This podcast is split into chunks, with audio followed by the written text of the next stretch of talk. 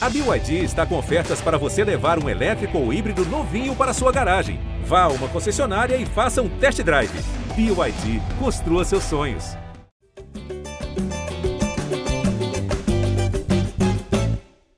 GE Flamengo na área, edição 261, começando com o Flamengo em vantagem nas semifinais da Copa do Brasil. Vitória sobre o São Paulo por 3 a 1 no Morumbi. Então, um grande passo dado pelo Flamengo rumo a mais uma decisão da Copa do Brasil. Uma atuação que não foi tão boa, ficou um pouco abaixo aí das últimas exibições do Flamengo de Dorival Júnior, mas que conseguiu garantir um bom placar fora de casa e também uma vantagem um pouco mais tranquila para confirmar a vaga no Maracanã, talvez lá no dia 14 de setembro. Eu, Jorge Natan, agora estarei ao lado de Arthur Mullenberg, a voz da torcida, e também do setorista Caemota e de Lara Grupp, numa live que foi ao ar ao vivo logo depois da partida no GE. Globo e no YouTube e também se transformou aqui no nosso podcast. Vou dar as boas-vindas aqui à Lara Grupo e daqui a pouco a gente vai receber também o Caemota e o Arthur Mullenberg, nosso senhor voz da torcida. Lara Grupo, a casa é sempre sua, né? Dessa vez você deixando a porta aberta para mim, mas seja bem-vinda. Você é de casa, Natan. Você é dono da casa também. Muito obrigada Pois é, né? São Paulo que jogou bem, mas o favoritismo se deu melhor nessa partida. O Flamengo venceu por 3 a 1 e confirmando mais uma vez a sua força jogando fora de casa, né? Flamengo que venceu o Tolima fora de casa pela Libertadores, venceu o Atlético Paranaense fora de casa também e agora em São Paulo, fora de casa mais uma vez, vence por 3 a 1 e decide no Maracanã com uma boa vantagem aí no placar Classificação encaminhada, Natan, pode falar isso? Acredito que sim, né? Até pela, sei lá, sorte demonstrada, ou os deuses do futebol cooperando aí com o Flamengo diante do, desse resultado, que eu acho que o 2x1 teria sido bem mais justo, né? Esse 3x1, vantagem de dois gols, o Flamengo vai jogar com casa cheia daqui a três, quatro semanas, né? No Maracanã, para podendo por, é, perder por até um gol de diferença dentro de casa. Então, é difícil, né? Copa é Copa, o São Paulo é uma equipe grandiosa do futebol brasileiro, mas diante do momento que o Flamengo vem vivendo e também diante desse resultado construído na partida de ida, eu acho que está 90% encaminhada para o Flamengo essa classificação para a final da Copa do Brasil. Vamos chamar o Caemota então? Tá pronto para participar com a gente? Caemota, Caemota tá na redação, né? Dia de rodada movimentando a redação. É, eu tô vendo, tô vendo ele aqui embaixo, não sei se ele tá ouvindo a gente, tá ouvindo a gente. Então, caia na área aí para falar. Tá, entrou, saiu, entrou, saiu, agora sim, na área. Caê, boa noite. Conta pra gente então o que, que você achou dessa partida, primeiramente, né? Boa noite, Natan. Boa noite, Lara. Boa noite aos amigos do podcast, da live aqui do nosso GE uma vitória de um Flamengo que tem uma característica que eu acho que é muito importante, muito marcante. A gente vem falando sempre aqui nesse podcast, que é um time que sabe competir. Sabe competir. Eu acho que é muito importante você jogar bonito, é muito importante você golear, é muito importante você dar show. Mas acima de tudo, esse Flamengo da era Dorival é um time que aprendeu a competir.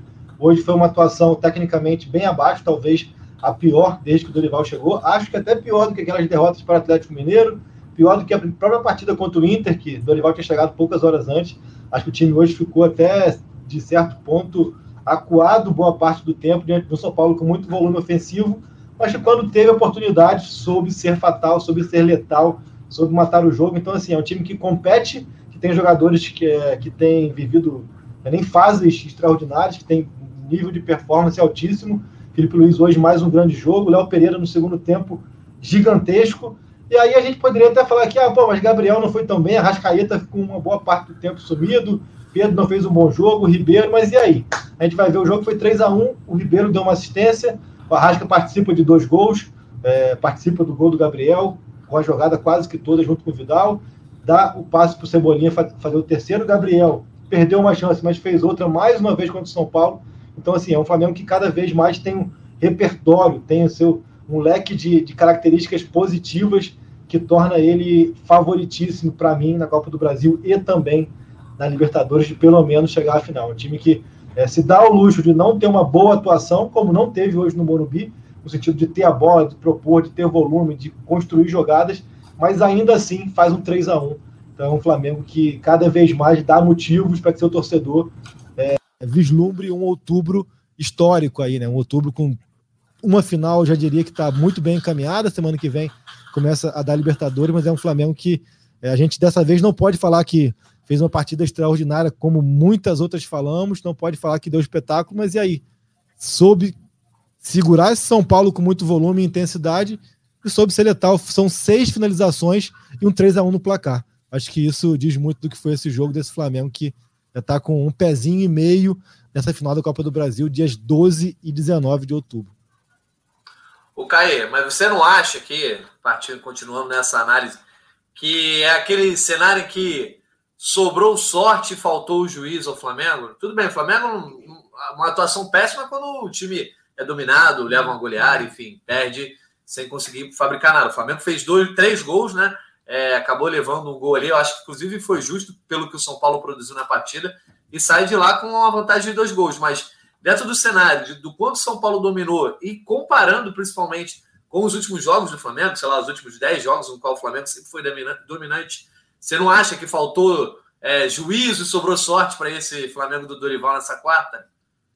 Cara, eu acho que quando a gente fala, até usou-se muito essa expressão nos dois confrontos contra o Atlético, né, de, de é, sobrou sorte no Maracanã e faltou juízo, a gente utiliza isso mais quando o time se recua, quando o time se fecha, quando o time baixa as linhas propositalmente, chama o adversário e consegue sair ileso. Né? Eu acho que esse Flamengo não foi isso, eu acho que tem o mérito do São Paulo também. Acho que a estratégia do, do, do, do Rogério de colocar o Patrick é, aberto pela esquerda e tudo mais, toda aquela é, estratégia do São Paulo de, de, entrar com o Igor Vinícius e Rafinha, dar profundidade pelos lados, dar esse volume mais ofensivo, deu certo, mas acabou que aí eu, aí eu acho que esbarra um pouco mesmo na diferença técnica, né? Na, na diferença de qualidade e tudo mais. Acho que o São Paulo balançou muitas bolas na área de um lado para o outro, muita bola na área de um lado para o outro. Ainda assim, o Santos fez, fez boas e grandes defesas, mas eu acho que assim, é, essa atuação ruim. Eu vejo uma noite ruim do Flamengo. Acho que o Flamengo vinha há dois meses e meio numa toada de partidas muito acima da média também. É, acho que faz parte do processo. Mas eu vejo muito mérito do São Paulo, cara. Acho, vejo muito mérito do São Paulo de conseguir empurrar o Flamengo para trás, de conseguir se impor diante de mais de 50 mil torcedores dentro de casa, é, mas não teve a capacidade técnica de construir chances tão claras e de, de convertê-las, né? Então acho que a questão do. Não acho que faltou juízo, porque eu vejo muito mais o mérito do São Paulo do que uma, uma predisposição do Flamengo em baixar linhas, em, em recuar e tudo mais. Então, assim, é, nesse sentido, sim, porque, é, enfim, eu acho que eu, não foi uma estratégia do Dorival, acho que foi um São Paulo que tem que teve sua capacidade aí de, de ser dominante dentro de casa, assim, com posse de bola. Nem tanto posse de bola, chamou atenção já para o finalzinho ali, né? A gente, é, sem ver a estatística, imaginaria que o São Paulo estaria muito é, superior nesse sentido e estava ainda com posse maior do Flamengo, acho que muito por causa do início, né? No início, até o gol do João, chegou uma hora que estava 80-20 de posse de bola para o Flamengo, mas depois o São Paulo realmente fez muito mais volume, produção ofensiva, produção por esse, por esse setor do campo aí, no lado esquerdo com o Reinaldo, com o Patrick, dialogando muito bem, é, muitas jogadas aéreas, mas acho que, que foi isso. Acho que o São Paulo tem seus méritos, fez uma boa atuação, mas é, realmente, definitivamente, Rogério Senni com o Flamengo não, não dá muito certo, né, cara? Se a gente pegar aí esse histórico recente, é a terceira derrota do Flamengo, é, do São Paulo para o Flamengo esse ano. Se a gente pegar que o Rogério já estava no São Paulo naquele 4 a 0 do Michael ano passado, é a quarta derrota aí. Em nove jogos são nove derrotas, contando Fortaleza e tudo mais. Acho que, que é isso. São Paulo merecia uma sorte melhor, o que não quer dizer que o placar também não, não foi merecido para esse Flamengo que que teve algumas peças determinantes, mais uma vez. Né? Seria mais justo falar que o Flamengo soube sofrer, Caê? Se é que o sofrimento. Não sei, às vezes é muito forte falar de sofrimento, mas soube sofrer ali? É, eu soube entender ali que em algum momento do jogo o São Paulo estava realmente com mais volume, com mais capacidade de, de se debruçar no campo de ataque. É, o São Paulo, em alguns momentos, apelou muito para essa bola cruzada de um lado para o outro, né? A gente está vendo aí os. A gente tá, quem está aqui acompanhando a live é, consegue ver aí até nos melhores momentos muitas bolas alçadas na área de um lado para o outro, muito mais até da esquerda é, para a direita. Mas o Flamengo soube ali entender que a partir de algum momento entendeu assim, cara, ó, o jogo hoje não tá bom pra gente. Então vamos se acertar aqui. Até o próprio lance do gol mostra o quanto que o Flamengo é, ficou precavido, né? O próprio Dorival, o Eric relatava durante a transmissão, pedia que naquele cruzamento do Wellington, que acaba a bola sobrando para o Nestor, e ele faz o gol, é, queria que, que a zaga avançasse um pouco mais, saísse ali para entrada da área, ocupasse aquele espaço, mas acabou é, não acontecendo. Mas enfim, é, também faz parte tomar um gol. Pelo amor de Deus, né? o Santos pegou algumas bolas, mas acho que foi isso, cara. Acho que foi um, um que, a partir de algum momento no jogo, entendeu que o jogo não estava tão bom para ele. É, mas e aí soube utilizar também suas, sua outra característica, que é a capacidade de contra-atacar, né? A gente, os três gols foram em contra-ataque, se a gente parar para ver. Na, na, real, terceiro, que é, poderia até ser já com o São Paulo desarrumado, não foi em contra-ataque, foi uma falta, uma bola parada que o Fabrício lança.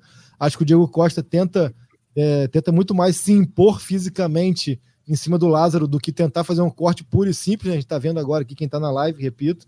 Ele tenta dele dar um mergulho ali para querer se impor ao Lázaro, o Lázaro nem disputa a bola.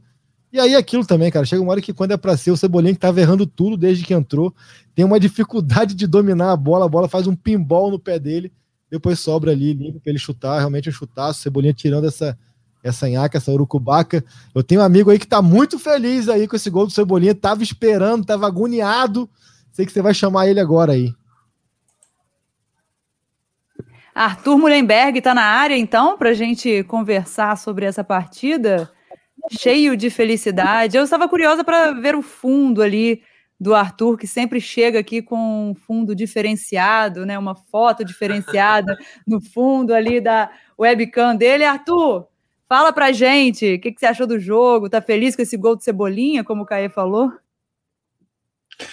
Oi, Lara, boa noite para você, querida. Boa noite, Caê, Jorge Natan. É isso. Minha voz está estranhona? Ou é isso mesmo? É, agora, agora melhorou. Você estava parecendo um robozão. Que isso, cara? Eu comprei um fone pica das galáxias para não acontecer mais isso. Foi mal. É, enfim, pô, achei o jogo ótimo. Claro que eu adorei o gol do Cebolinha. Achei que ele estava merecendo e precisando fazer um gol desse, porque ele estava sendo um pouco criticado além do normal, né? O cara jogou pouco e as pessoas cobravam muito dele. Então deu tudo certo. Que bom, 3 a 1 no jogo que o Flamengo não jogou bem. Eu cheguei um pouco tarde, só vi um pedacinho do comentário do Caê, no que, infelizmente, mais uma vez, concordando com o cara, aí não tem mais assunto.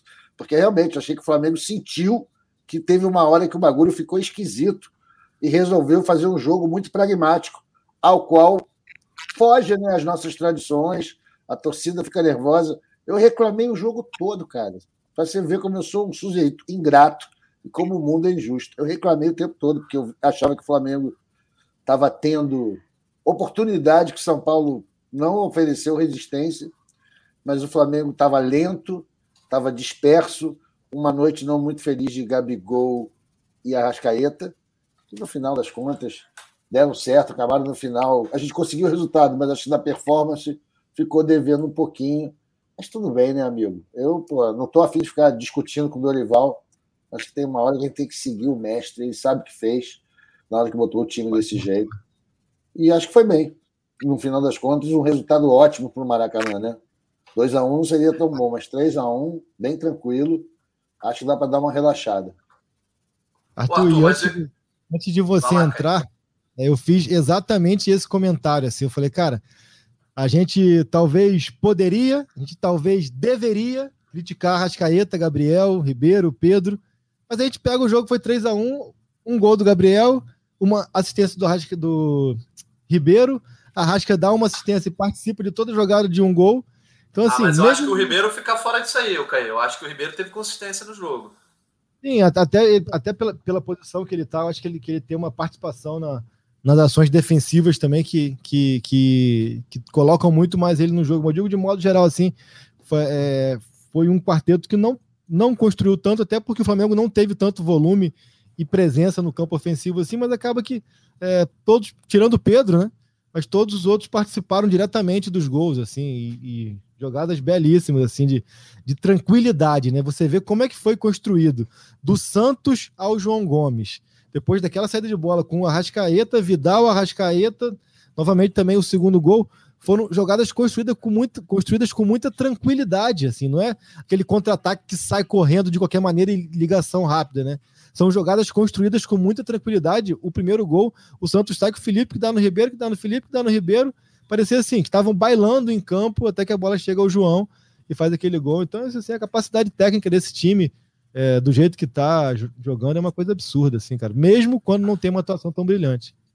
Pois é, Caio. Eu, eu tinha até, eu venho, eu fico vendo o jogo e vou fazendo anotações no WhatsApp aqui. Eu escrevi assim: Arrasca e Gabi muito mal, às 22h55. E 30 segundos depois sai o lançamento ali, que o Vidal abre no Rodinei, que dá para o Arrascaeta, enfim. E aí sai o segundo gol ali, o Gabigol aproveitando o rebote. Já tinha e perdido quando, um gol. E quando o Arrasca recebe ali na intermediária defensiva ainda, e ele não dá logo a esticada no Pedro, eu falo, putz, tinha que esticar logo para ganhar velocidade e pegar a defesa do São Paulo desguarnecido. Não, ele dá uma quebrada, dá no Vidal, que clareia logo no Rodinei com uma facilidade também, que devolve Sim. no Arrascaeta e tudo mais. Então, assim, a gente está aqui, acha que fazer, usando aquilo que falam tanto do simples, né? Ah, fazer o simples é mais fácil. O mais simples era o Arrasca pegar a bola e logo esticar no Pedro, né? Era jogada até mais óbvio, mas por isso que ele é o Arrascaeta e por isso que nós somos Caemotas, nós Lara e Arthur, né? Tudo bem, teve uma contribuição muito grande do Jandrei ali, né, o, o, o, Lara, mas o fato é que a jogada foi muito bem construída e foi o Flamengo com uma outra cara mesmo, assim, que conseguiu construir a jogada de outra forma. Geralmente é no domínio de posse, até de paciência. A gente viu nos últimos jogos aí é, o Flamengo sempre muito paciente, e dessa vez um, outro tipo de jogada, então acho que isso é importante também. É, nem o Flamengo sabendo se comportar em cenários diferentes, né? Pois é, e aí é, a gente está falando aqui da questão de, de, queda de rendimento, e aí o rendimento não seria nem com relação a resultado, né? Seria mais dentro de campo. É, eu fico me perguntando, Natan, se não é normal também essa oscilação com o calendário que a gente tem e o Flamengo com uma sequência aí de jogos decisivos, né? É, o Flamengo entrou hoje com o mesmo time que tem jogado no final de semana, lembrando contra o Palmeiras, o Dorival deu uma mudada ali no time, mas é um calendário muito apertado. Então, assim, é, lembrando, uma oscilação dentro de campo, uma oscilação de rendimento que não afetou no resultado final, que, é claro, vai levantar, levantar discussões, mas eu acho que é natural né, que isso aconteça. É, Olá, inclusive eu acho que esse jogo é o jogo perfeito assim para o torcedor rubro-negro que já estava. Tudo bem, é uma característica normal do rubro-negro, né? E o Arthur Lembeck pode falar disso até muito melhor. Desse salto alto, já começar a tirar onda, falar que o Flamengo é favorito nos títulos, na, na, briga pelos títulos e tal.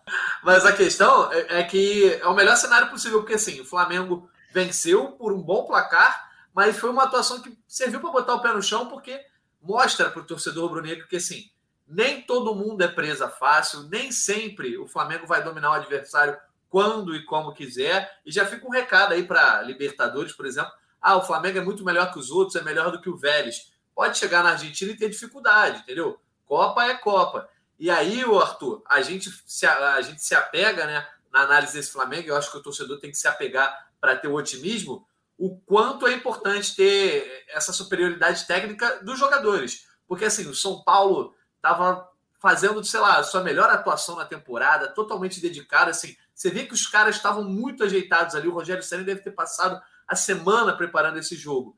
E aí o Flamengo, que viveu uma noite que não foi tão boa, mas por conta de um passe do Arrascaeta, uma finalização do Gabigol, enfim, uma finalização do Cebolinha, o Flamengo sai de lá com 3 a 1 Então, é por isso, por essas e outras questões, que o Flamengo está aí é, pronto para disputar duas finais, talvez, né? Total, total, Natan. Eu acho que, por exemplo, você poderia ver essa partida de hoje de uma forma crítica do que o Flamengo apresentou, com duas opções da crítica. Você pode dizer assim: pô, calendário é pesado, esse time está desgastado, é um jogo importante atrás do outro. O Dorival tem usado os principais jogadores, né? entrou com o time titular hoje, ao contrário dos, das últimas partidas. E por outro lado, você poderia dizer: como a gente vem falando desde 2019, esse time carece de desafio esportivo. Quando encontra moleza, o time responde se guardando, se poupando. Isso já aconteceu outras vezes. E sem desmerecer o São Paulo só um pouquinho, pô, o São Paulo, na melhor partida deles, não chegou a assustar a gente, não chegou a ter mais posse de bola, não chegou a fazer com que o, o Santos fizesse milagres. Então, eu acho que isso aí impacta um pouco a mentalidade do time do Flamengo. No primeiro tempo ali, Arthur, a bola no travessão é brincadeira. Aquela sim, aquela sim, temos arqueiro, temos arqueiro, mas foi só aquela, irmão. Foi só aquela. O Flamengo jogou com tranquilidade, talvez né, uma das maiores imbecilidades do futebol é dizer que o gol saiu cedo demais. Talvez tenha acontecido isso. O Flamengo pode ter feito um gol cedo demais. E aí, enfim, é isso que eu tenho a dizer em defesa do meu Flamengo querido, que está praticamente classificado para a final do bagulho aí da Copa do Brasil. É só isso que eu tenho a dizer. Ô, Caê, eu, vou pedir permissão ao Arthur para eu discordar um pouquinho dele, porque assim, eu acho que tranquilidade foi uma palavra que talvez. Eu acho que o Arthur tá jogando mais pra galera, porque eu duvido que ele ficou tranquilo vendo essa partida ali. Eu fiquei xingando, eu sou... Natan. Eu xinguei o tempo todo, pô.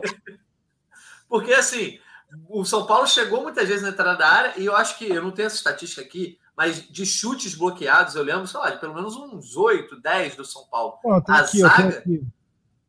Então, depois Nossa. você traz aí esse número, Caio, porque a zaga do Flamengo, eu acho que ela teve, assim, essencial. Ela bloqueou muito chute, e o chute que entrou, o Vidal quase consegue bloquear também. Então, eu acho que o Flamengo deixou o São Paulo chegar muito perto, mas ali, aquele miolo, os últimos homens tiveram atuações muito seguras, né? É, eu achei. Eu reclamei um pouquinho do Léo Pereira. Agora, eu acho que eu devo acrescentar um negócio que acho que é importante, talvez até para o meu próprio entendimento do que eu estou falando aqui. Eu fui ver o jogo com os amigos, e um amigo muito querido, que simplesmente é muito tenso vendo o jogo, cara. Então, como eu estava mais calmo que ele, eu fico dizendo que eu vi o jogo com tranquilidade. O cara gritou o jogo todo.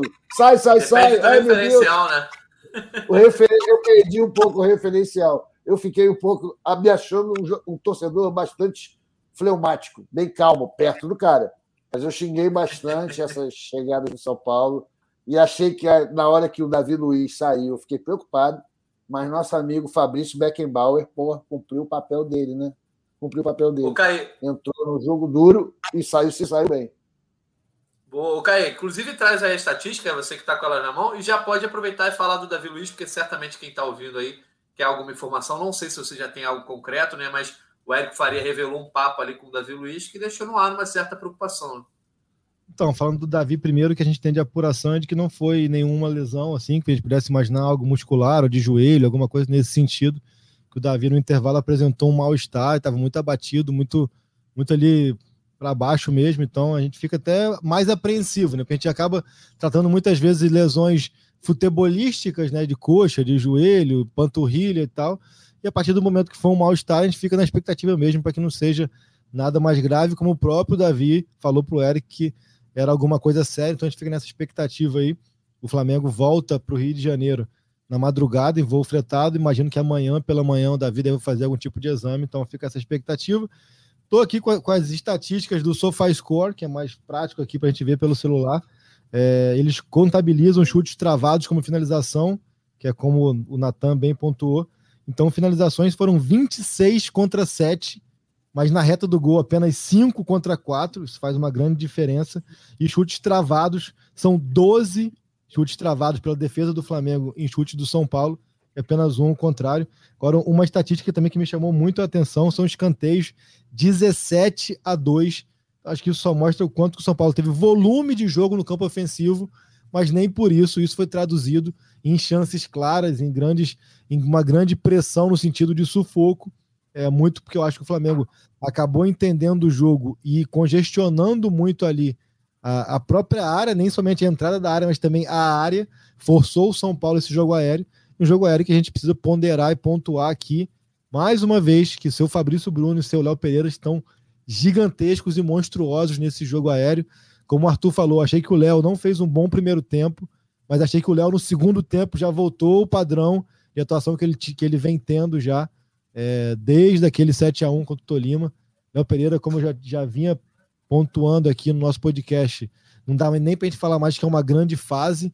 Acho que ele está mesmo, porque fase a gente acha que é aquilo que vai passar em algum momento é, breve ele não, ele já vem há dois meses e meio para três meses nesse grande momento aí, pelo alto, no combate direto, na saída de bola. Ele dá uma bola no Pedro, que é aquela que o Gabriel acaba desperdiçando o gol, que tenta dar a chapada.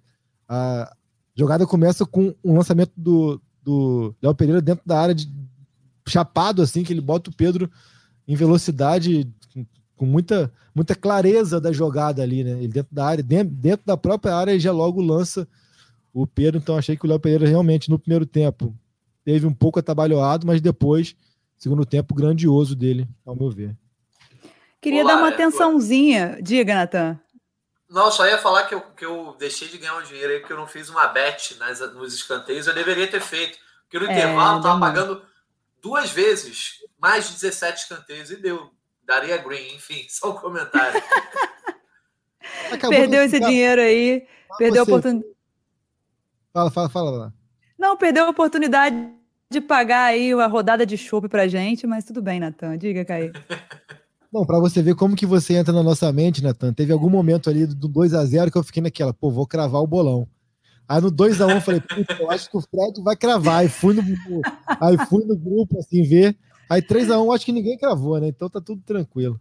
Ninguém cravou. Depois a gente vai dar a parcel aí. Mas fala aí, Lara, o que, que você ia trazer pra gente?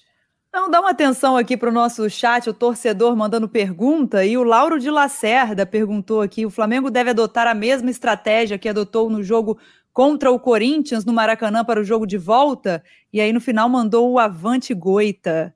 É, lembrando que o Flamengo na Libertadores. Oi, Caê. É parente do Caê. É, eu imaginei isso, né? Então já vou deixar a pergunta para ele aí. Lembrando que o Flamengo venceu o Corinthians pela Libertadores fora de casa por dois gols de diferença também, né? Aquele jogo foi 2 a 0 e depois decidiu, decidiu a classificação no Maracanã. Então, Caê, você acha que deve adotar a mesma estratégia? Mas aí ele precisa ser um pouco mais claro em qual estratégia, né? Porque eu vejo, vi o Flamengo jogando em Itaquera e no Maracanã e, e uma sequência de partidas do mesmo jeito. Assim como começou o jogo hoje no Morumbi do mesmo jeito. Acho que depois do 1x0 o São Paulo que empurrou o Flamengo para trás. Então, assim, não, não consigo ver uma diferença de estratégia do Flamengo, desse Flamengo do Dorival é, de Itaquera para o Maracanã ou, ou até para a própria Arena da Baixada. Então, assim, é, acho que o Flamengo chega com uma grandíssima vantagem. É, o Astral vai, vai dizer muito do que será os dois jogos contra o Vélez. Se, chegar classificado para Libertadores, com 2 a 0 de vantagem é, na Copa do Brasil, esse Maracanã vai estar daquele jeito, em polvorosa. Assim, acho que o Flamengo. É, acho que se por acaso o São Paulo conseguir dar essa volta por essa volta na semifinal, entraria para um rol das chamadas flamengadas, mas com todo o respeito que devemos ter ao São Paulo, com tudo isso, eu, eu não vejo. Eu vejo uma mínima possibilidade só porque é futebol, assim, né? Não é basquete, não é vôlei, mas é, eu não colocaria um centavo de que São Paulo viraria esse jogo, porque é, performance, capacidade de competir, é, vantagem no placar, tudo que vai vir ali pós semifinal de Libertadores, assim, se você chegar é, classificado, tu chega com o astral lá em cima, moral elevadíssima. Se você por acaso sofre uma eliminação para o Vélez, você chega pressionadíssimo, então com sua necessidade de mobilização ainda maior. Então, assim, acho que ficou bem ruim é, para o São Paulo reverter isso aí. São Paulo que também terá duas semanas cheias agora, que tem a semifinal da, da Sul-Americana. Então, sinceramente, assim, é, temos que respeitar o São Paulo, a história do São Paulo, o peso da camisa do São Paulo, mas difícil a gente vislumbrar um cenário que o Flamengo não, não chegue a essa, essa final de Copa do Brasil. Né? Ô, Caio, é e tem algo que é o, o, Arthur Mullenberg não citou ainda, eu acho que na hora que você falou da estatística, o Arthur não tinha entrado, que eu acho que ainda pesa muito mais contra o São Paulo, que é a estatística do Rogério Senna. Né? Você já falou oh! nove, nove derrotas em, em, nove jogos contra o Flamengo, e aí o Rogério precisaria, um, empatar, nunca empatou. Dois, vencer, nunca venceu. Precisaria vencer por pelo menos dois gols de diferença, né, Arthur? Então é um negócio complicado. Gol para ir pro pênalti ainda, né? Pois é. Pois é. Tá amarrado, tá amarrado. Coitado do Rogério Ceni, é uma alegria imensa ganhar dele, vamos confessar, né, cara? Mesmo ele tendo sido nosso campeão brasileiro, a quem respeitamos muito, mas é ótimo saber que ele não ganha da gente nada. Nada, nada, não ganha nem presente de Natal, não tem jeito. Com o Flamengo, o Rogério Ceni só se dá mal. E a, a, completando a completíssima resposta do Caê à pergunta do nosso internauta, a, a macroestratégia do Flamengo é perfeita. E ela é anterior ao, ao Dorival, amigo, que é ganhar de todo mundo e não perder para ninguém. Se você consegue manter essa macroestratégia, todos os títulos vêm naturalmente. Eu acho que é por aí. Pela lógica é boa, né? Ganhar de todo mundo, não perder para ninguém e o título chega, né? É isso, é isso. Ô, Lara, tem mais, tem mais pergunta aí no chat para os nossos especialistas? Eu acho que a galera tá aí na, naquela coisa de provocação, um clube é, provocando né? o outro.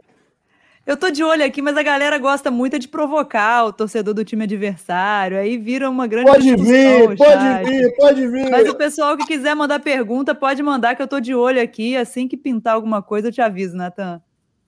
Beleza. Eu ia, eu ia puxar agora outro tema, que é justamente a questão do Cebolinha. O gol do Cebolinha, na hora que ele pega ali a bola, o Caê, para que você já falou, ele teve um certo, certa dificuldade para dominar e ele dá o tapa. Eu achei que ele ia dar o tapa no outro canto, né? No canto mais aberto, mais longe. E ele dá aquele tapa ali certeiro. E mas também isso traz à tona a questão do elenco do Flamengo, né? É, o Pedro não rendeu bem. O Gabigol foi mal, gente. Eu acho que beleza, fez o gol, mas o Gabigol tem tido, na minha opinião, muito mais estrela né, do que bom desempenho, etc. E, e isso aí é do jogador, né? O, o, jogador, um cara que nem o Gabigol, que eu acho que é craque, né? É, às vezes não consegue desempenhar tão bem, mas ele tem estrela, ele segue mostrando isso o Jandrei foi mal no lance, a bola acabou sobrando limpinha para ele. Mas o Flamengo chama a sua tropa de choque é, é, do banco, né? Se no domingo a tropa de choque começou no banco e entrou, agora o Flamengo estava com uma pequena tropinha de choque ali no banco e mostra que o Vitor Hugo e o Lázaro hoje são das principais opções também é, do Dorival Júnior. Até que ponto você acha que as alterações ajudaram o Flamengo a segurar ali o resultado e até construir esse terceiro gol? porque tinha muito rubro-negro, e eu sei por causa dos grupos de WhatsApp, que já estavam pensando até em levar um empate, Caí. Não, sem dúvida ali, quando, quando o São Paulo faz um 2 a 1 o jogo está tá muito mais é, é, favorável ao cenário de pressão do São Paulo do que o contrário. Dorival tentou dar fôlego, foi a leitura que eu fiz ali, quando ele faz uma troca é, muito mais para dar fôlego ao time, para tentar que, que essa tentativa de imposição, tentar que essa tentativa é dose, né? Mas vamos lá. É para tentar que essa imposição que o São Paulo tentaria. Pô, repetiu tentar de novo. apaga tudo, apaga tudo.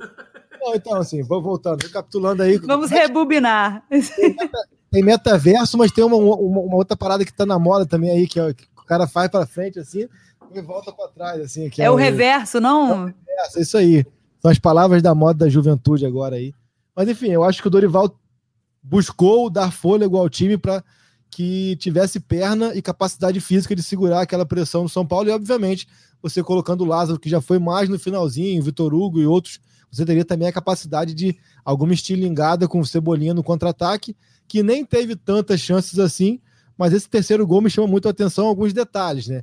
Que tem uma falta que o Fabrício vai bater eu fiquei muito curioso para ver qual seria o comportamento do Fabrício, já estava muito próximo do, dos 50, se ele daria aquele passo para o lado ali para tentar valorizar mesmo é, o tempo e que a bola ficasse mais no pé do Flamengo. O Fabrício ele dá uma tentativa de lançamento, é, aquela bola rasante buscando o Lázaro. O Lázaro, muito inteligentemente, eu acho, ciente de que se ele fosse para o confronto com o Diego Costa, ele levaria pior, ele simplesmente para o corpo e o Diego Costa, acho que naquele afã de querer demonstrar muito mais a imposição física, ele dá uma cabeçada que é muito menos é, é, muito menos inteligente no sentido do corte, assim, né? Eu acho que ele poderia subir, se, se ele não tenta se impor tanto fisicamente, ele teria capacidade de subir e fazer um corte mais efetivo, até tentando ligar uma saída do São Paulo. Ele tenta simplesmente se debruçar em cima do Lázaro, ele faz esse corte, a bola cai no pé do Arrascaeta, que logo serve o Cebolinha. O Cebolinha tem realmente ali uma dificuldade de dominar aquela bola, bate no pé, bate no outro, bate no outro de novo, só que sobra afeição para ele dar aquela chapada naquela posição ali, onde ele fez o primeiro gol dele também pela seleção brasileira na Copa América de 2019 contra a Bolívia, naquela mesma baliza, mas aí, como o Natan disse, chapando no outro lado. Mas ali eu acho que até mesmo é, é esse recurso do Cebolinha. Né? O, o próprio goleiro fica naquela expectativa dele dar essa bola no lado oposto, ele dá aquela quebrada de pele, Chuta Até reto. o zagueiro, né? O zagueiro já foi fechando e ele dá justamente no, no contrapé. Já vai fechando ali e aí o Cebolinha é, desencanta. Ele que não vinha fazendo uma boa partida, ele não conseguia dar essas estilingadas, como a gente fala, de contra-ataque, muito por tomadas de decisão equivocada dele. Tem uma até que ele sofre uma falta, mas que era uma bola que era bastaria ele dar o tapa para sair em velocidade, ele fica, ele, ele hesita um pouco na chegada da jogada. O próprio gol do São Paulo, né, ele hesita em encurtar o espaço do, do Nestor, que chuta com um pouco mais de facilidade, mas acredito e, e fica essa expectativa aí de que seja um gol mesmo de mudar a história do Cebolinha no Flamengo. No último podcast, né, o Arthur falava disso, a gente tem um pouco mais de paciência, eu até falava que a gente tinha que ter a leitura do, do que ele tinha apresentado até ali, assim como a partida dele também é, o tempo que ele fica em campo, ele não tem uma boa atuação, mas acaba conseguindo fazer um gol em sua principal característica, né? Então acho que isso que, que chama atenção. Mas... A, a, gente tem que elogiar, Caio, assim como o Fred Gomes te elogiou aí no chat, dizendo que você tá muito bonito com a camisa do paizão aí, ó. É, o Bilo, é o quem... Bilo. Para quem, tá, pra quem tá ouvindo o podcast e não tá vendo a gente ao vivo, né? O Caí tá com a camisa aí de paizão, Homenagem ao bem, né, o Caio? Manda um beijo aí pro seu filho, aproveitando. Ele que já tá dormindo há muito tempo, né? Bem 10.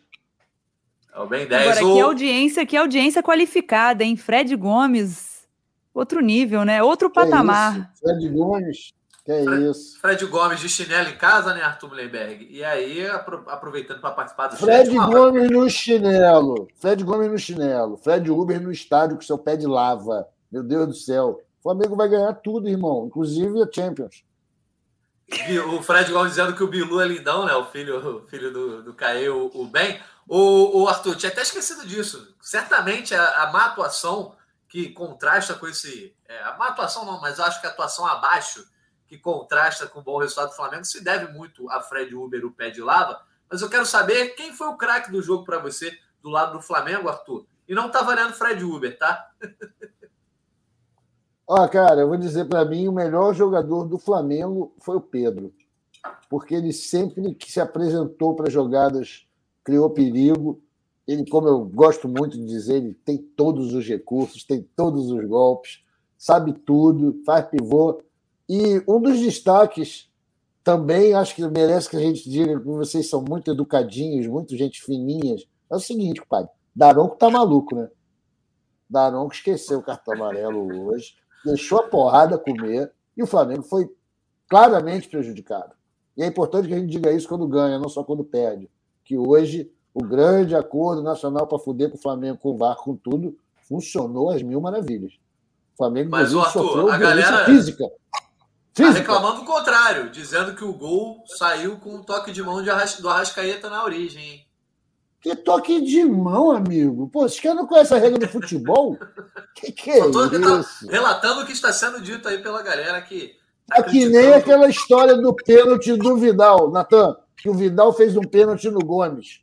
Porra, meu irmão, nem no Gugu o nego tá acreditando nisso. Mas tá no jogar. Pensa paulista, pelo amor de Deus. Tem que parar com isso, oh. cara. Tem que parar com isso. Porque a gente também merece ser tratado com respeito, a gente que não mora em São Paulo, entendeu? Não torce pro Palmeiras. Não é muito bonito isso, não. Não tem nada a ver, não foi pênalti, todo mundo sabe, o Gomes sabe, e o nego fica fazendo isso para criar um clima, criar estados emocionais e mentais. Que tá viu, o Daronco deve ter ficado vendo televisão esses últimos dois dias. Aí tá assim hoje. Não deu cartão para ninguém, a porrada comeu, gente. Os caras enfiaram a porrada. Não aconteceu nada. Eu nem sei, ele Fica deu aí... cartão pro Cebolinha porque tirou a camisa? Deve ter dado, né? Deu, deve, deve ter dado, deu, né? sim. Foi a única vez que ele usou o cartão amarelo no jogo todo. Poxa, gente, eu sei que vocês são jornalistas comprometidos com a verdade dos fatos. Aquilo ali é, não dá, né? Pelo amor de Deus. Reclamar hoje para depois não falar mais de juiz. Daru está totalmente fora de si. Está triste porque não vai para a Copa. Porra, vai apitar Copa de Copa de futebol de areia, sei lá. Não faz assim com o Flamengo, não, cara, por favor. Ô, Lara, antes, antes de você seguir, eu só ia eu pedir para. que passou batido essa questão de arbitragem, né, gente? Então, assim. É, até eu acho que nem, nem, nem vai te reverberar muito essa gritaria de Twitter. É, o próprio não, Sandro. Eu grito, que... eu grito. Eu tô sem Twitter, Caio. Isso aí tudo vem do fundo do meu coração. Eu tô banido no Twitter. Então eu posso tá fazendo... falando isso aqui, realmente. Porra, tá fazendo falta doeu isso. Eu não, gosto, eu não gosto de ver o Flamengo ser roubado, gente. Sabe? Só pela justiça social. Não é para isso que o Flamengo veio ao mundo, para ser roubado desse Daí a indignação do, do Arthur, né? Deixando Olha, aí hashtag indignado. Só ia Diga. pedir para você, a nossa diretora Paula Ferro, é, Pinari, o comentário do Ramadon Designer. Meia-noite Ramadon Design. Deixa é, eu procurar aqui. 12, que rolou esse comentário para quem está aí ouvindo a gente podcast. Galera participando no, no, chat do YouTube aqui na live. Ele dando uma zoada no Arthur Mullenberg lá. Depois de ouvir todo dia nas minhas quintas de manhã, primeira vez que vejo a cara de vocês. Arrependimento de ver a carinha do Arthur. E aí, Arthur, qual é?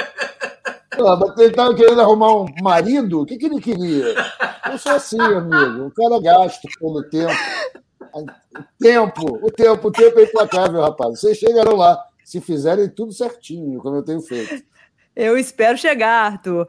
Oh... É isso. Vai chegar, eu, eu vou, vou chamar aqui uma, uma participação muito especial aqui. E aí o Eduardo Viana já mandou aqui, ó. Fred Gomes, coordenador que de futebol isso? do Paysandu, campeões dos campeões. E aí, Fred, boa noite. Meteu um tecido, Alô? como diria Bernardo Pombo, né, Fred? Alô, Larinha. Alô, Natanzinho, Caê. Arthur, não, tive que vir aqui pelo seguinte.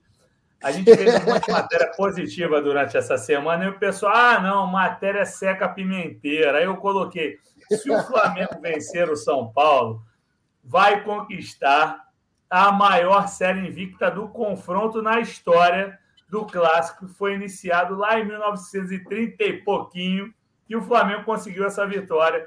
Então eu vim aqui, já que todo mundo fala do meu pé frio, estou aqui para participar. Um abraço a todos, arrumadinho para falar com vocês. Assistir o jogo, grande jogo. Parabéns aí pela live.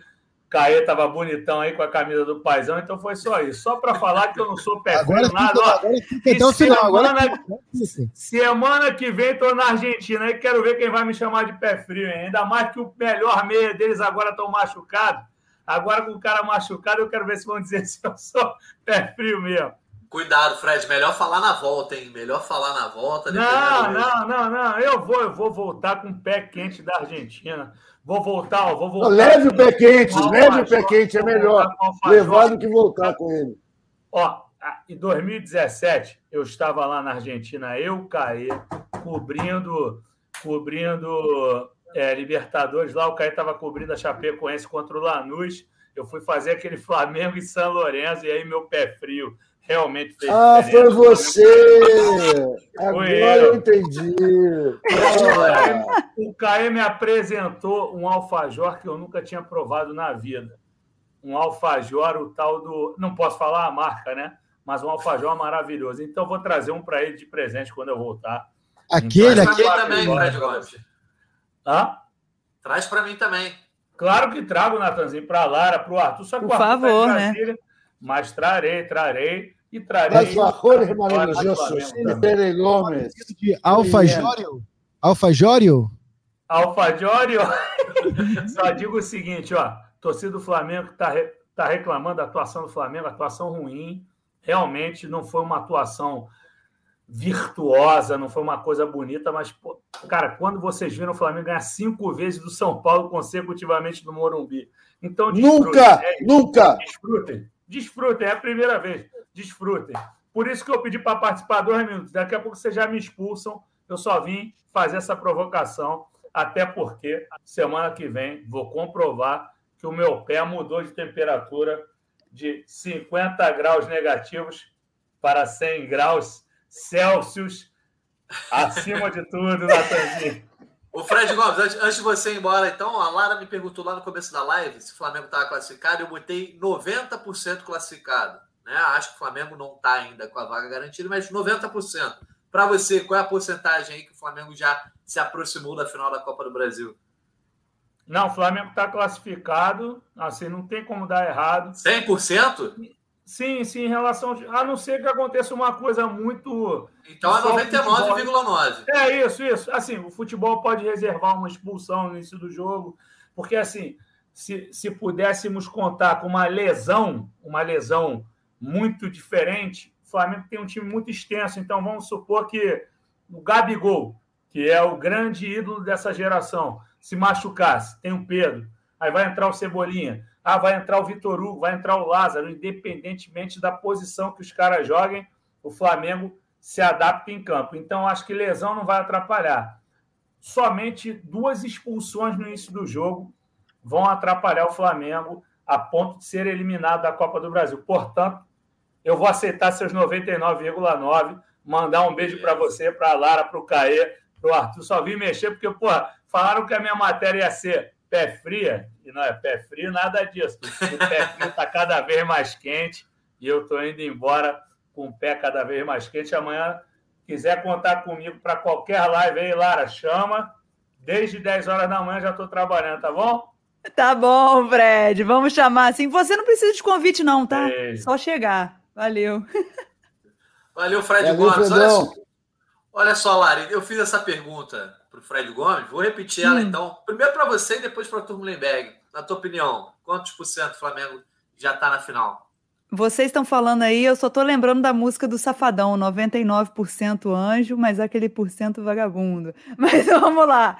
Eu vou botar o Flamengo, acho que 3 a 1 jogando o jogo de volta no Maracanã. 95% aí com o pé na final. Né, eu acho que fica difícil para o São Paulo pelo retrospecto do Flamengo, principalmente com o apoio da torcida jogando no Maracanã. A gente sabe que não é fácil vencer do Flamengo. É, por mais que a gente tenha visto hoje um São Paulo que jogou bem, mas não saiu com vantagem no, no placar, eu acho que no Rio de Janeiro vai ser mais difícil ainda. Então, acho que é difícil tirar o Flamengo dessa final da Copa do Brasil. Coloco ele aí 95% na final. E aí, Arthur, agora é você, né?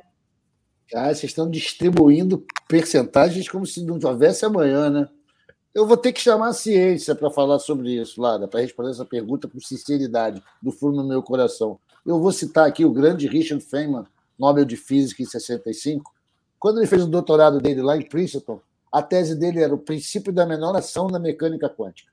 E ele tinha uma sacada incrível, que era o seguinte: qualquer fenômeno, dado qualquer fenômeno, em qualquer campo, é influenciado 50% pelo futuro e 50% pelo passado. Quando a gente aplica esse pensamento, essa lógica ao futebol, ao jogo decisivo, que o Flamengo já jogou os primeiros 90 minutos e saiu vencedor, é óbvio que você vai pensar, pô, o Flamengo está quase lá. Mas como o futebol é um jogo criado pelo capeta, eu vou ficar na sapatinho e vou dizer que a gente tem 60% de chance. Porque tem a ansiedade, tem, como o Natan bem pontuou, a gente tem Libertadores antes, que é algo que pode, pela lógica que ele apresentou, se a gente ganha, a gente vem com muita moral, se a gente perde, a gente vai para a Copa do Brasil com uma tauba de salvação. Mas, vamos devagar, o São Paulo, o passado, esse 50% de influência do passado no resultado dos fenômenos, é que a gente perdeu muito para esses caras. Então, eu prefiro, apesar do 3 a 1 ser uma grande vantagem, eu prefiro jogar baixo, ficar no 60% para a gente. Ô, ô, Arthur, você tá usando aquela tática que você usa pro placar, jogando para baixo, mas pensando é lá isso, em cima? Lara, é isso. É, Não, eu te conheço, eu Arthur, de outros carnavais, Arthur Mullenberg. Eu tô abrindo coração para eu sinto uma certa intimidade da nossa proximidade, falar aqui do Flamengo em momentos como esse, ainda com sangue quente depois do jogo. Estou abrindo o coração. Eu não quero cravar 99%, porque eu prefiro ficar no sapatinho, galera sessentinha. Soma aí as nossas nossos palpites, divide por 5, vai ter um número altíssimo. Meu 60 só para baixar um pouco a pressão. Eu falo isso para mim mesmo, que eu sou o maior baobista que existe. Eu preciso me controlar. só para baixar a média, ô Lara, o Yuri Rubro Negro botou que é 99,7%, mas eu vou chamar o Caemoto, que eu, a gente está aqui, quando a gente está ao vivo, né? A gente vê que o Caê está aí concentrado, certamente está apurando. Eu tô curiosa para ver se vem coisa aí vê alguma informação do Caio Mota por aí, ele não pode falar ainda pra gente. Mas fala aí, Caio, quantos por cento o Flamengo tá na final? Até pedir desculpa para quem está acompanhando a live, a gente está aqui tentando, tentando descobrir a questão do, do Davi Luiz, que está deixando muita gente preocupada. É, a gente está tá em, em, busca de informações mais precisas, não são lesões, não é uma lesão futebolística, né, digamos assim, de uma pancada, torção, algo assim. A gente fica na expectativa é, dos médicos, mas não tem ainda nada, nada preciso. É, até peço desculpa que eu perdi um pouco aqui a, a, o foco que a gente está tentando apurar aqui no ao vivo. É, cara, é, é difícil falar em percentual assim, mas eu botaria 90-10, 85-15, assim, acho que é uma vantagem muito grandiosa, assim, para esse Flamengo. Acho que é uma questão que se o Flamengo, por acaso, por acaso é, não conseguir essa classificação, entra para aquele rol de grandes é, flamengadas, né, usando uma palavra mais sutil do que tragédia, coisa desse tipo, que eu acho que a gente não deve usar com o futebol entra naquele hall de Flamengada, só que essa geração é uma geração que não tem um histórico de vacilos nesse sentido. Né? A gente pode pegar aí derrotas como, por exemplo, a final da Libertadores e algumas outras assim, não são derrotas que, que entram nesse perfil de, de não conseguir é, se impor, são derrotas do futebol mesmo ali. É, assim. a última desse tamanho, o Caê. Atlético Paranaense. Claras. Atlético não, Paranaense. acho que dentro de casa mesmo. Não, eu acho que dentro de casa foi o América do México mesmo. É. Já houve, assim, por exemplo, contra o Galo, né? Contra o Galo na Copa do Brasil em 2014. Você falou do Atlético Paranaense, mas eu acho que a última em casa, que foi aquela decepção em casa do Flamengo chegar com vantagem, achar que está classificado, eu acho que foi o América do México mesmo, não? Não, com, com esse tipo de vantagem, sim, sem dúvidas. Assim. É... Tem algumas outras flamengadas assim que vivemos nesse período aí, mas uma foi fora de casa, né, com o Atlético Mineiro, que ele também numa semifinal de Copa do Brasil, quando você faz 2 a 0 é, no Maracanã, faz 1 a 0 é, no Mineirão com 30 e poucos minutos e toma aquele 4 a 1 mas fora de casa, com um time com bem menos recursos técnicos e, e capacidade de decisão do que esse, a gente pode falar que. E o Galo era campeão da Libertadores, né? Exatamente, também 2014, e já vinha de uma virada similar contra o Corinthians, né? É, 2014 também contra o Leão, o Maracanã lotado, onde bastava uma vitória simples com, diante do Leão e perdeu, mas assim, é, esse Pai, cenário agora. O time cenário... de 14 era muito safado, né? É, Pelo amor de Deus. Esse cenário agora é, é, muito mais muito mais favorável, né? Pois é. Mas vamos caminhando aqui para nossa reta final, só para dar o serviço que a galera tá, tá perguntando no chat, Lara. É, o jogo de volta agora só vai acontecer lá no dia 14 de setembro. Então tem muita água para rolar. O Flamengo enfrenta ainda ó, Botafogo no fim de semana, Velhos no meio de semana fora de casa, que o Fred Gomes já falou que vai estar na Argentina. Depois tem Ceará no Brasileirão, Velhos de novo na Libertadores, Goiás no Brasileirão e só lá no dia 14 de setembro que tem aí Flamengo e São Paulo esse jogo de volta. Então aí tem cinco partidas antes desse jogo de volta, muita coisa pode mudar. O que não muda é a vantagem que o Flamengo vai levar, mas só para a gente fechar a nossa live, o nosso podcast aqui, Lara, a gente tem que falar um pouquinho só sobre esse jogo do fim de semana. Flamengo e Botafogo, clássico no Engenhão. O Flamengo ainda luta pelo, pelo título brasileiro, né? Na teoria, ainda tem chances ali de alcançar o Palmeiras, apesar do empate do fim de semana, nove pontos atrás do Líria. Na terceira colocação, o Fluminense está entre o Palmeiras e o Flamengo ali. O Arthur Mullenberg, já dá o seu palpite aí para esse clássico de domingo, que eu sei que você gosta de dar palpite para clássico, sendo que o nosso bolão não mudou muita coisa, não. Só o Fred Gomes fez três pontos, acertou que o Flamengo faria três gols. Todos nós achamos que o Flamengo não iria levar gols e levou, então fizemos dois pontos. E aí eu estou na liderança com 72, Fred Uber 71, Caemota em terceiro com 67, Arthur com 65, e aí mais atrás Fred Gomes 60 e a Giovana com 56. Teu palpite, Arthurzão? Eu vou dar o palpite, mas eu vou roubar um pouquinho do tempo de vocês para dizer o seguinte: que o Flamengo tem obrigação moral de vencer o Botafogo, não apenas pelas suas pretensões no brasileiro e nem pela vingança simples pela derrota absurda do Dia das Mães no primeiro turno, mas principalmente porque o Botafogo, agora que ficou rico, que tem patrão, os caras querem destruir a única pista de atletismo pública da cidade do Rio. E onde está o respeito aos atletas? Muitos que já envergaram a camisa do Botafogo. Horrível, o Botafogo é uma vergonha. Vem um dono gringo que quer acabar com o nosso esporte amador. Sou contra, totalmente contra isso. E lá no Engenhão, vamos mostrar como é que se faz para comemorar um gol na pista de atletismo. Anotem isso: o Flamengo vai fazer um vingador do esporte amador, esporte olímpico. Tá bom? Isso aí, galera. É isso. Meu palpite é. Falei? Não. 3 a 0 para o Mengão, com gol Agora comemorado sim. na pista olímpica. tá certo. O Arthur Mullenberg aí 3 a 0 O Fred Gomes mandou no privado aqui, ele segue nos assistindo 2 a 0 Vai lá, Caimoto, teu palpite para domingo. Cara, eu tô aqui, tô desnorteado dessa história do Davi aqui. Enfim, desculpa, tô perdendo ah, relaxa, foco. Fica tranquilo. Vocês, é, o dia a dia aqui. É, talvez eu tenha uma resposta já tive aqui. Tá. Hepatite viral. É, que é isso, maluco? O Davi Luiz. É, vou rapidinho. Bom, quem está ouvindo a gente estão aí ao vivo na, na live do, do GE e também no GE Flamengo no dia seguinte, né? O Caimó está apurando em tempo real enquanto participava com a gente. Certamente já vai ter nota subindo no GE.globo em alguns instantes aí. Davi Luiz, então, como ele já tinha deixado no ar ali para o Eric Faria, e agora o Caio Mota trazendo essa apuração, não é lesão, não é problema de contusão, pancada, sei lá, qualquer coisa muscular ou articular. É uma hepatite viral, é isso, Caio Mota? Exatamente, a gente vai, vai atrás de mais detalhes aqui assim no tratamento, é, mas é um quadro de hepatite viral. É, o Flamengo, obviamente, vai se, se posicionar. Acredito que em breve tem, os exames devem ser realizados. É, não, tem, não temos né, conhecimento aqui até para tecer comentários sobre isso, mas agora aí às 00 e 30 o que a gente tem essa informação é de que é um quadro de hepatite viral. E isso, por isso que tirou Davi no intervalo do jogo. A gente fazendo uma busca rápida aqui, é um quadro que aumenta a fadiga e tudo mais. Então, os jogadores, a pessoa, de modo geral, imagina um atleta de alto rendimento, apresenta maior cansaço, coisas, é, comportamentos nesse sentido. Então, a gente fica aí nessa, na torcida, acima de tudo, para que o Davi se recupere. O Davi é uma pessoa é, fora do comum. Tem problema em falar isso aqui.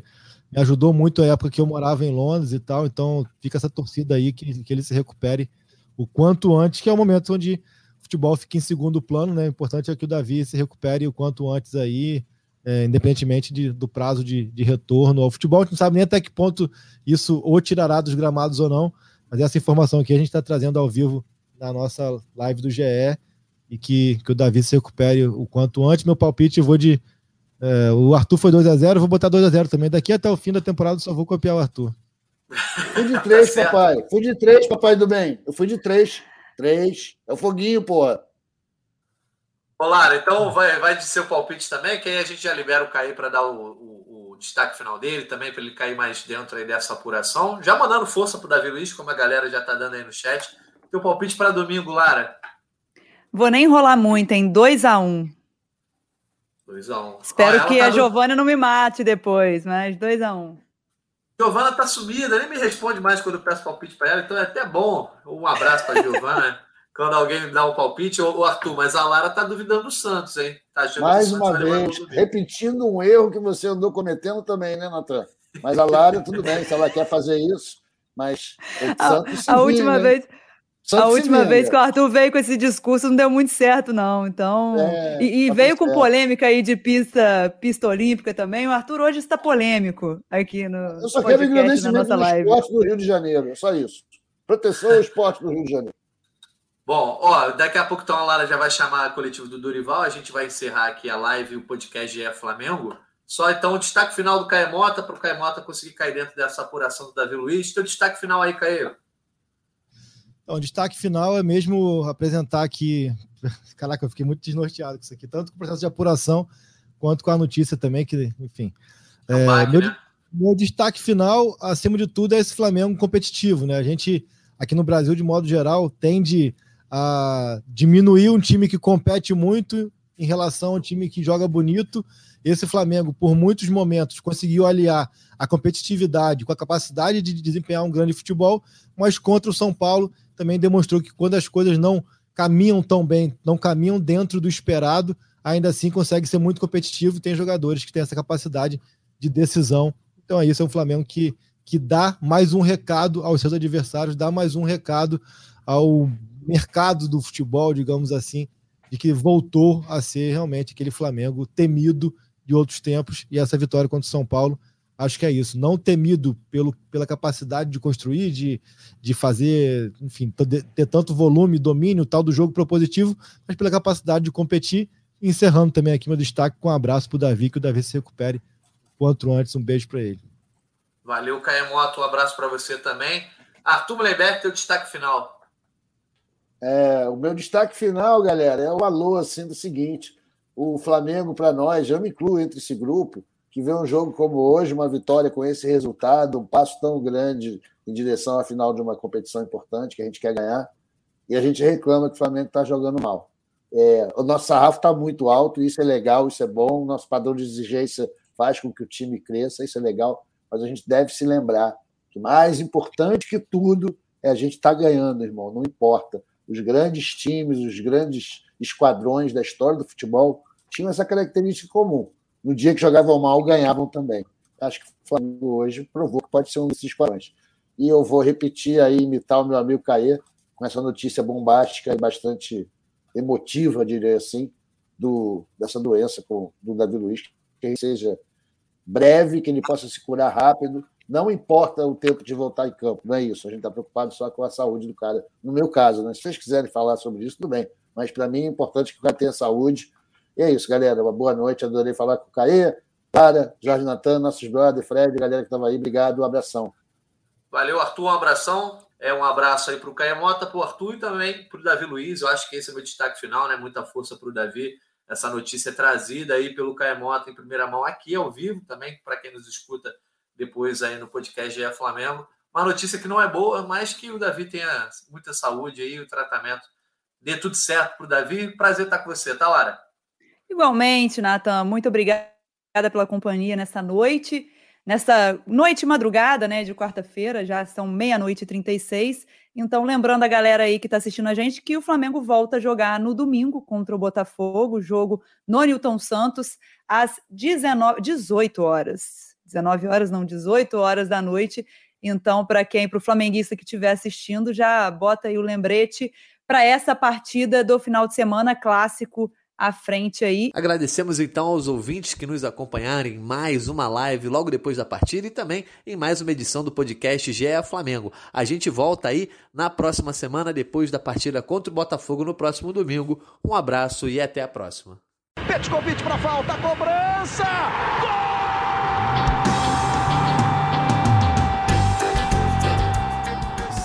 Sabe de quem?